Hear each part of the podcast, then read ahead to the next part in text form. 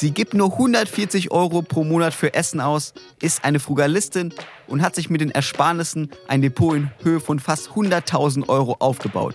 Willkommen bei Money Mindset. Ich bin Leo Ginsburg.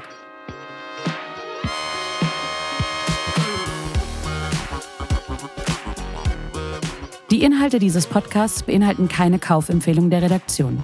Aktien, Kryptowährungen und Investments sind grundsätzlich mit Risiko verbunden. Heute ist zu Gast bei mir Mareile Wiegmann. Mareile ist Frugalistin. Bedeutet, sie versucht sehr viel Geld zu sparen, um sehr viel zu investieren, um so früh es geht finanziell frei zu werden. Wie sie lebt und wie sie das schafft, darüber sprechen wir jetzt. Hi Mareile. Hallo. Frugalismus bedeutet ja einfach gesagt sehr, sehr viel sparen. Und wenn man darüber nachdenkt, wie so der Alltag aussieht, wie das Leben aussieht, stellt sich dann für viele bestimmt die Frage, muss man da geizig sein, um das überhaupt durchziehen zu können? Wenn du jetzt auf dich selbst schaust, würdest du sagen, dass du geizig bist? Erstmal, Frugalismus ist tatsächlich, wie du sagst, sehr, sehr viel sparen, aber in den allermeisten Fällen eben auch mit dem Hintergedanken, das Geld für die eigene Zukunft zu sparen, das Geld zu sparen, um jetzt oder eben auch in der Zukunft mehr Freiheiten zu haben und eben auch mehr Zeit zu haben. In meinem Fall ist es so, dass ich einfach versuche, bewusst mit Konsum umzugehen, dass ich bewusst wirklich nachdenke, brauche ich dieses Kleid oder dieses Handy oder was es eben auch ist für den Preis und werde ich wirklich tatsächlich so viel Erfüllung daraus kriegen, wie ich an Zeit und Energie reingesteckt habe, um das Geld zu verdienen. Vielleicht bin ich an der einen oder anderen Stelle knauserig, weil ich eben genau darauf achte, für mein Geld auch tatsächlich den Wert zu bekommen, den ich angebracht finde. Aber ich bin dann meistens knauserig mit mir selber und nicht unbedingt irgendwie mit meinen Freunden oder meiner Familie. Wann hat es bei dir angefangen, dass du so einen frugalen Lebensstil hattest? War das schon immer so oder gab es ein Ereignis, wo du sagtest, okay, jetzt will ich auf mein Geld irgendwie achten und jetzt ist Frugalismus ein Teil meines Lebens? Bei mir hat es eigentlich direkt nach dem Studium angefangen. Also während des Studiums war ich nie eine Person, die irgendwie super aufs Geld geachtet hat. Obwohl ich mir zum Ende hin dann eigentlich ein Ziel gesetzt hatte, ins Ausland zu gehen und dann eben auf dieses Ziel gespart habe, vielleicht ein halbes oder ein Jahr auf Reisen zu gehen.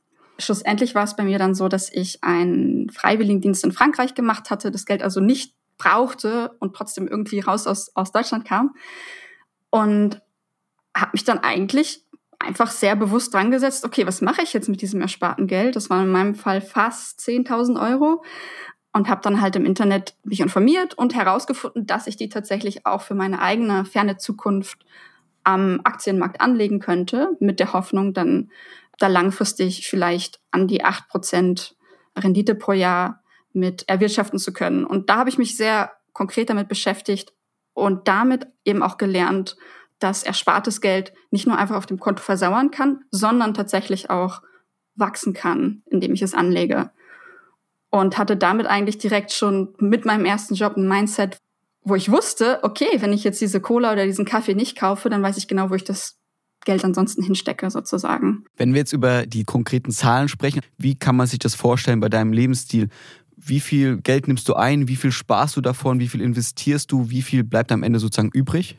Ja, also seit sechs Jahren bin ich erwachsener Mensch mit Job und in den ersten vier Jahren habe ich an der Uni gearbeitet, habe dort ein Doktorat gemacht, habe in der Verwaltung von der Europäischen Kommission gearbeitet und in den Jahren konnte ich von etwa 2300 Euro netto die Hälfte sparen, manchmal sogar ein bisschen mehr. Und das hat mir geholfen, wirklich schnell auch eine ganz schöne Menge an Geld anzusparen. Zurzeit ist es tatsächlich so, dass ich arbeitslos bin und viel weniger Geld natürlich als Arbeitslosengeld bekomme. Das heißt, in meinem Fall erhalte ich zurzeit 1400 Euro und davon kann ich dann noch 200 Euro sparen. Das sind also ganz andere Dimensionen und damit wächst meine goldene Gans, das ersparte Geld zurzeit auch viel, viel langsamer als, als vielleicht am Anfang meiner Arbeitskarriere. Das heißt, aktuell hast du keinen festen Job oder von was lebst du dann? In meinem Fall ist es so, dass ich ja, also es lief alles gut. Für vier Jahre habe ich gut verdient, war gut dabei, als Frugalistin hier meine 50 Prozent Sparquote zu erreichen. Und dann kam in meinem Leben leider ein großer neuer Stolperstein auf meinen Weg und das war eine chronische Krankheit und zwar die bipolare Störung. Das heißt, seit drei Jahren habe ich eigentlich die Diagnose manisch-depressiv und muss halt sehr, sehr darauf achten, dass ich meine Stimmung in Balance halte und war damit natürlich auch super froh darüber, dass ich bereits mir Gewohnheiten angeeignet hatte, die es mir erlauben, auch mit weniger Geld jetzt gerade klarzukommen. Denn es war dann halt eben Krankengeld und jetzt gerade Arbeitslosengeld. Aber vielleicht ist es auch genau diese Ersparnis und eben auch die Erkenntnis, dass ich wirklich darauf achten muss, sorgsam mit mir selbst umzugehen und mir Stress zu ersparen, die dafür gesorgt haben, dass ich mich eigentlich jetzt entschieden habe, Richtung Selbstständigkeit zu gehen und mit dem kleinen YouTube-Kanal, den ich mir aufgebaut habe, rund Frugalismus und finanzielle Freiheit tatsächlich das in meinen Vollzeitjob auszubauen und eben auch Kurse in dem Bereich anzugeben. Also wie man seine Beziehung zu Geld verändert, beziehungsweise wie man eben konkret investieren kann. Wenn wir über Frugalismus im Alltag sprechen bei dir, welche Auswirkungen hat das auf deinen Alltag? Wie viel Geld gibst du dann für Essen, Klamotten aus? Wo sparst du enorm? Wie gehst du davor? Ja, da gibt es ja viele Kategorien im Alltag. Ich glaube, eine, die bei mir sehr klar ist, ist Lebensmittel. Da gebe ich jetzt mit der Inflation, glaube ich, so an die 140 Euro pro Monat aus. 140 Euro für Lebensmittel? Ja. Insgesamt, für den ganzen Insgesamt, Monat? Insgesamt, für den ganzen Monat. Das heißt, ich gehe zweimal im Monat einkaufen ich trage zweimal im Monat so viel mit mir zurück in einem großen Tracking-Rucksack, wie ich eben tragen kann. Und davon bekoche ich mich selbst. Ich esse natürlich als Frau jetzt nicht die größten Portionen und das ist jetzt auch nicht Bio, das ist einfach bei Lidl eingekauft. Aber es bedeutet natürlich, dass ich koche, dass ich auch viel vorkoche, aber auch mit dem Budget kann man sehr gesund und divers essen, würde ich sagen. Wenn ich mir vorstelle, 140 Euro im Monat für Essen, wenn ich das machen würde, das wäre sensationell. Also bei mir ist viel, viel mehr. Aber 140 Euro, was kauft man sich da für Essen? Also wie kann man sich ernähren einen Monat lang nur von so wenig? Oder was isst du sozusagen? Was, ja. was sind deine Tipps? Also was natürlich super hilft, erstmal ist nicht essen gehen. Und in meinem Fall ist es wenig Fleisch. Fleisch ist auch einfach teuer. Und das heißt eher Linsen, Kartoffeln, Süßkartoffeln, auch mal Nudeln. Ich esse mittags meistens einfach Rohkost, viel Karotten. Karotten sind günstig im Verhältnis zu anderen Gemüse. Und ich glaube, es sind bei mir auch einfach ein bisschen die kleinen Portionen. Und wenn wir über andere Kostenstellen sprechen, wo sagst du, wo sparst du sehr viel? Wo kann man als Normale auch viel mehr sparen? Je nachdem, wo du wohnst, dich trauen, einfach mal alles mit dem Fahrrad zu machen. Ähm, also ich habe kein Auto. Ich wohne in Brüssel übrigens, benutze hier die öffentlichen Verkehrsmittel nicht so viel und eben dadurch, dass ich in der Stadt wohne, kann ich mit dem Fahrrad viel erreichen. Und das ist ein Fahrrad, das ich irgendwann mal für 70 Euro gekauft habe und das immer noch gut rollt. Ansonsten gebraucht kaufen, wo es geht. Natürlich, also wenn es für dich okay ist, gebrauchte Kleidung zu kaufen, dann kauf gebrauchte Kleidung. Da gibt es so viel Auswahl, so Schönes zu entdecken, ohne eben da diese, diese ganze Maschinerie von, von Produktion mit anzuheizen. Also gebrauchte Kleidung, Essen immer zu Hause kochen, ja. viel mit Fahrrad unterwegs wenn du jetzt irgendwie in der Stadt unterwegs bist mit Freunden, deiner Familie oder irgendjemanden und da sind so Restaurants oder es ist gerade irgendwie 30 Grad, da ist eine Eisdiele, sagst du dann immer bewusst, nee, mache ich nicht, weil ich irgendwie sparen will oder wie lebst du bei solchen Momenten? Alles sind Grenzen, also so für, für Ausgaben und das beinhaltet eben auch Essen gehen, habe ich ungefähr 25 Euro im Monat. Das ist dann meistens eben einmal im Restaurant essen gehen und dann vielleicht hier und da ein Eis oder Getränk. Ansonsten mit Freunden versuche ich oft auch tatsächlich zu mir nach Hause einzuladen, weil es kostet mich weniger, die Leute zu bekochen, als mit ihnen in ein Restaurant zu gehen. Was kochst du dann für deine Freunde, wenn dann ein paar Leute kommen? Gerne Ofengemüse, weil sich dann jeder raussuchen kann, was er mag. Also so Kartoffeln, Karotten, Paprika einfach aufs Blech geworfen. Das kann ich gut vorbereiten und dann eben in den Ofen schieben. Vielleicht noch mit Couscous, wenn es echt viele Leute sind. Aber drei Gänge Menü mit Suppe, Dessert und noch Aperitif ist dann schwierig. Ja, kann man machen, aber da bin ich jetzt nicht so der Gastgeber, der sich da so reinhängt. Da genieße ich lieber irgendwie die Zeit mit den Menschen. Ja. Und das Thema Urlaub zum Beispiel, wie, wie gehst du damit um? Schwierig. Ich lebe, wie gesagt, im Ausland. Das heißt, Urlaub in Anführungszeichen ist bei mir meistens Freunde besuchen oder in meine Heimatstadt fahren und so weiter. Das heißt, da habe ich schon einfach Ausgaben, weil ich eben den Zug bezahlen muss. Und ansonsten sind es einfach kleine Urlaube irgendwo in Europa. Ich hatte auch mal in meinen jungen Jahren habe ich auch sehr exotische Reisen gemacht, aber ich bin eigentlich auch an einem Punkt angekommen, wo ich sage, okay, ich habe viel gesehen, ich muss jetzt nicht irgendwie für viel, viel Geld noch weitere exotische Reisen machen. Wenn du sagst, 25 Euro im Monat gibst du für Restaurants aus, beziehungsweise für ein Restaurant, 140 für Essen. Insgesamt, wie viel Geld gibst du aus pro Monat? Ich gebe ungefähr 1200 Euro aus pro Monat. Davon sind 150 Euro Kosten durch meine chronische Krankheit. Also Medikamente, Psychologe, Versicherung, genau. Das heißt, 1200 Euro sind es insgesamt, die ich pro Monat ausgebe. Da bin ich jetzt nicht extremst frugal, aber das ist jetzt auch eine Zahl, die ich schon länger durchhalte und von der ich auch glaube, dass ich, äh, solange jetzt nicht irgendwie Kinder irgendwie mit dazukommen, die auch erstmal weiterhin so durchhalten kann. Und da ist auch Miete einberechnet, Versicherung, ja. alles, was so kommt. Genau, also Miete mit allen Nebenkosten habe ich etwa 500 Euro. Und gibt es Momente im Alltag, wo du denkst, ey, da hätte ich schon Bock auf diese Sache oder ich hätte schon mal Bock, jetzt irgendwie in Urlaub zu fliegen, aber da ist dieser blöde Frugalismus in meinem Leben und ich gönn's mir nicht? Ich glaube, das Gefühl ist dann doch eher im Kleinen, wenn ich irgendwie schon zwei Eis in dem Monat hatte und das ist dann das dritte Eis, dass ich dass ich es mir dann nicht gönne, weil ich sage, nee, komm, alles in Maßen. Bei den großen Entscheidungen, wenn es jetzt ein Urlaub oder so ist, dann wäge ich für mich ab, ob es das wert ist oder nicht und kann mir das doch eigentlich gönnen. Also ich war jetzt diesen Sommer tatsächlich auf den Färöerinseln, das ist zwischen Schottland und Island, also absolut skandinavische Preise. Das hat ein Riesenloch in mein Budget gefressen, aber es war es halt auch einfach wert, weil ich gerne mit den Menschen verreisen wollte, weil ich gerne ein Land kennenlernen wollte, das ich sonst, ja, das so nah dran ist, aber doch so exotisch ist. Was sagst du zu der Kritik an diesem ganzen Frugalismus-Lifestyle, dass man im Hier und Jetzt, wenn man jung ist, sich nicht alles gönnt, auf Sachen verzichtet, damit man später im Alter irgendwie das Geld hat oder nicht mehr arbeiten muss, ob das nicht einfach falsch ist, so zu leben. Was sagst du zu dieser Kritik? Ja, da klingt so ein bisschen mit jetzt nicht frei sein, sich jetzt zwingen, jetzt vielleicht auch einen Job machen, den man nicht mag, um später frei zu sein. Aber dem ist nicht so. Ich bin jetzt frei, ich kann jetzt entscheiden, wie ich leben möchte.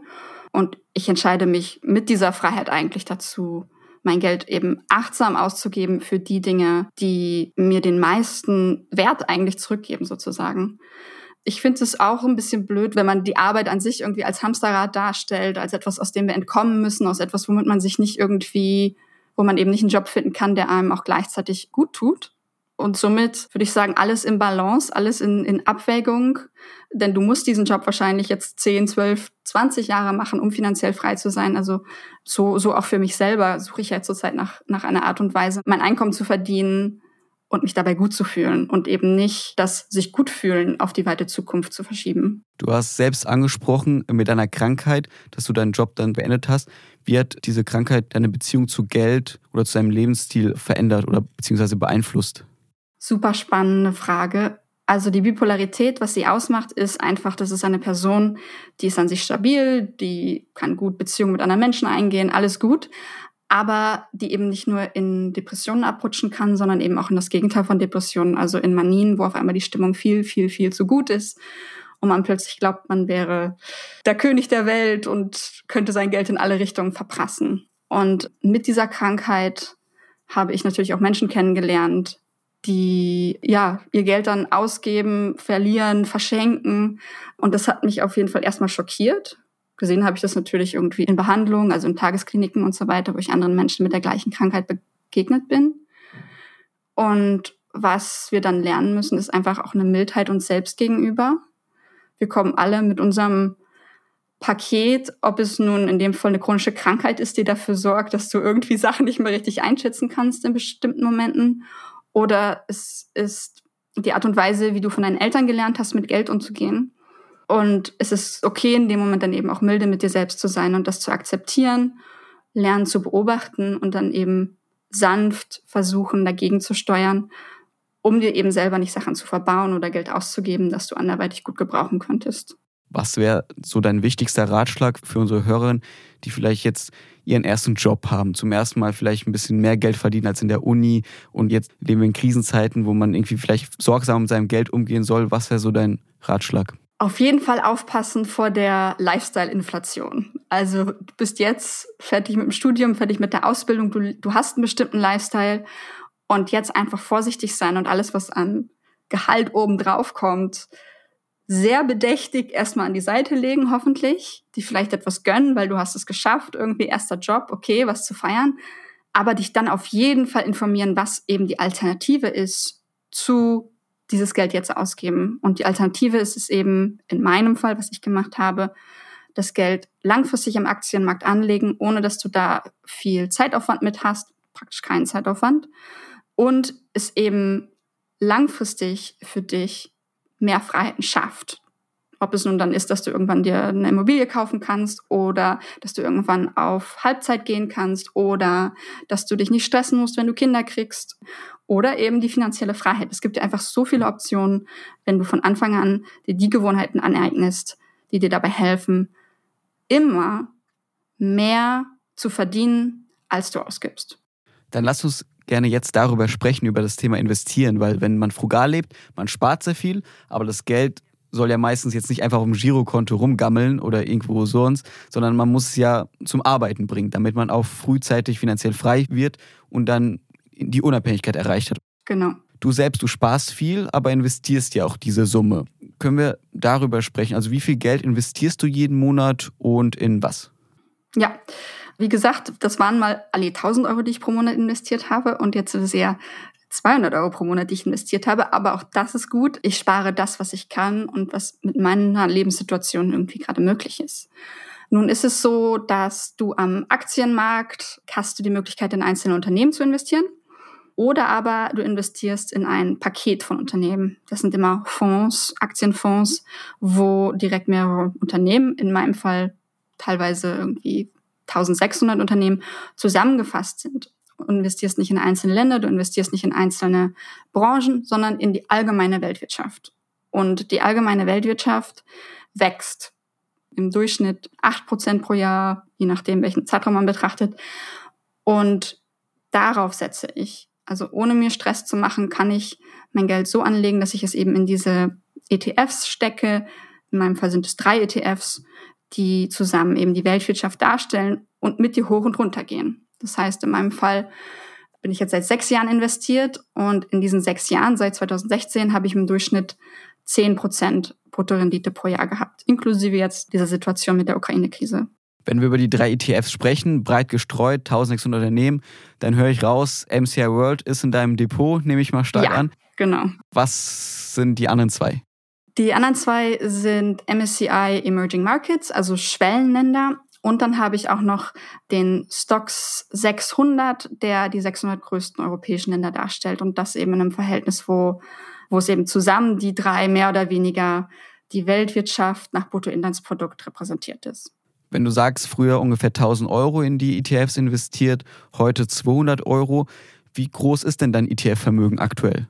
Also ich bin sehr nah dran an der 100.000 Euro Marke für das ETF-Vermögen und dann habe ich nochmal an die 20.000 Euro, die nicht an der Börse investiert sind, sondern in sichereren Geldanlagen liegen. 100.000 Euro mit 30 Jahren, da kann man nur applaudieren. Also das ist ein super Ergebnis, dass man da das schon erreicht hat.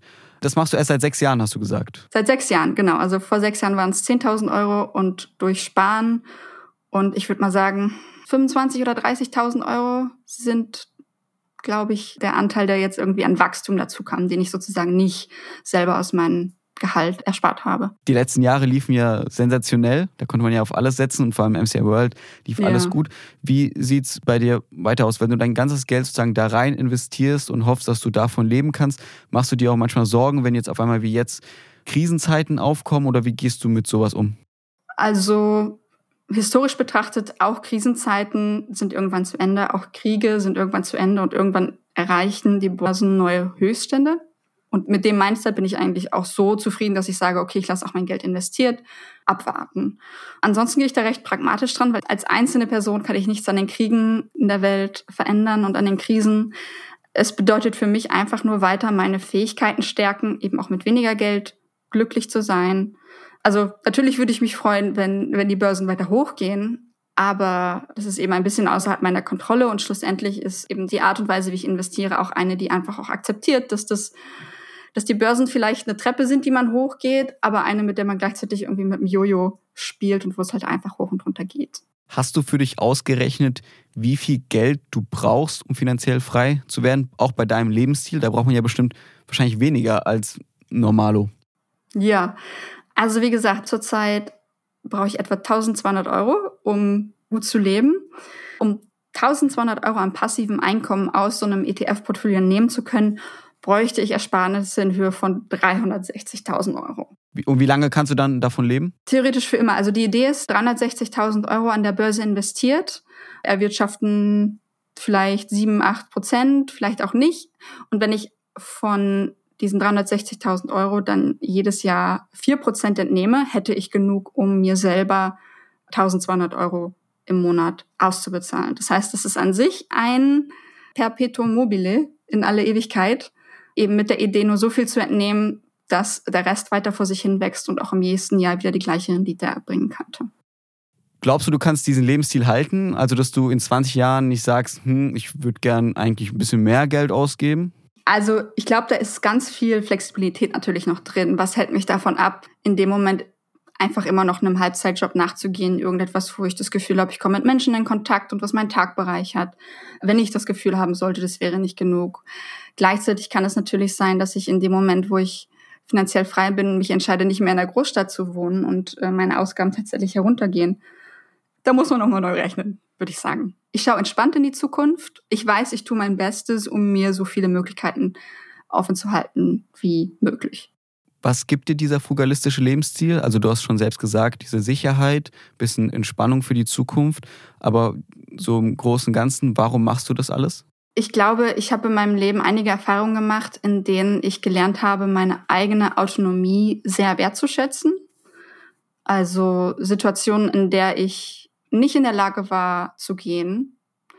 Und ich fühle mich selber stärker und sicherer damit, so viel Geld auf der hohen Kante liegen zu haben, um eben einfach auch diese Entscheidungsfreiheit zu haben, Situationen zu verlassen, die mir vielleicht nicht gut tun. Das ist auch etwas, was ich sehe. Ne? Also wenn da irgendwelche verheirateten Paare in Situationen sind, wo die Menschen voneinander finanziell abhängig sind, dann tut es mir einfach weh, das zu sehen. Und das ist eine Situation, in der ich niemals sein möchte. Und ich glaube, das ist ein großer, also so ein tiefer Motivator irgendwo. Und auf der anderen Seite macht es natürlich das Leben auch spannender und herausfordernder und abwechslungsreicher, wenn ich eben versuche, Sachen selber zu lösen, selber zu reparieren, wenn ich mir als Hobbys Sachen suche, mit denen ich auch gleichzeitig was lerne. Das ist in meinem Fall zum Beispiel Gärtnern oder eben YouTube-Videos machen und bin damit eigentlich einfach, ja, sehr glücklich mit meinem Leben. Dann Mareile, vielen, vielen Dank, dass du hier warst, dass ich mit dir sprechen konnte über Fugalismus, deinen Lebensstil und was du für Ziele hast und wie du dein Geld investierst. Vielen Dank. Sehr, sehr gerne. Das war wieder eine Folge Money Mindset. Heute mit einem sehr spannenden Gast und einem sehr wichtigen Thema. Wenn euch die Folge gefallen hat, lasst gerne eine Bewertung da. Folgt gern unserem Instagram-Account, abonniert unsere Newsletter. Ich bin Leo Ginsburg. Bis zum nächsten Mal.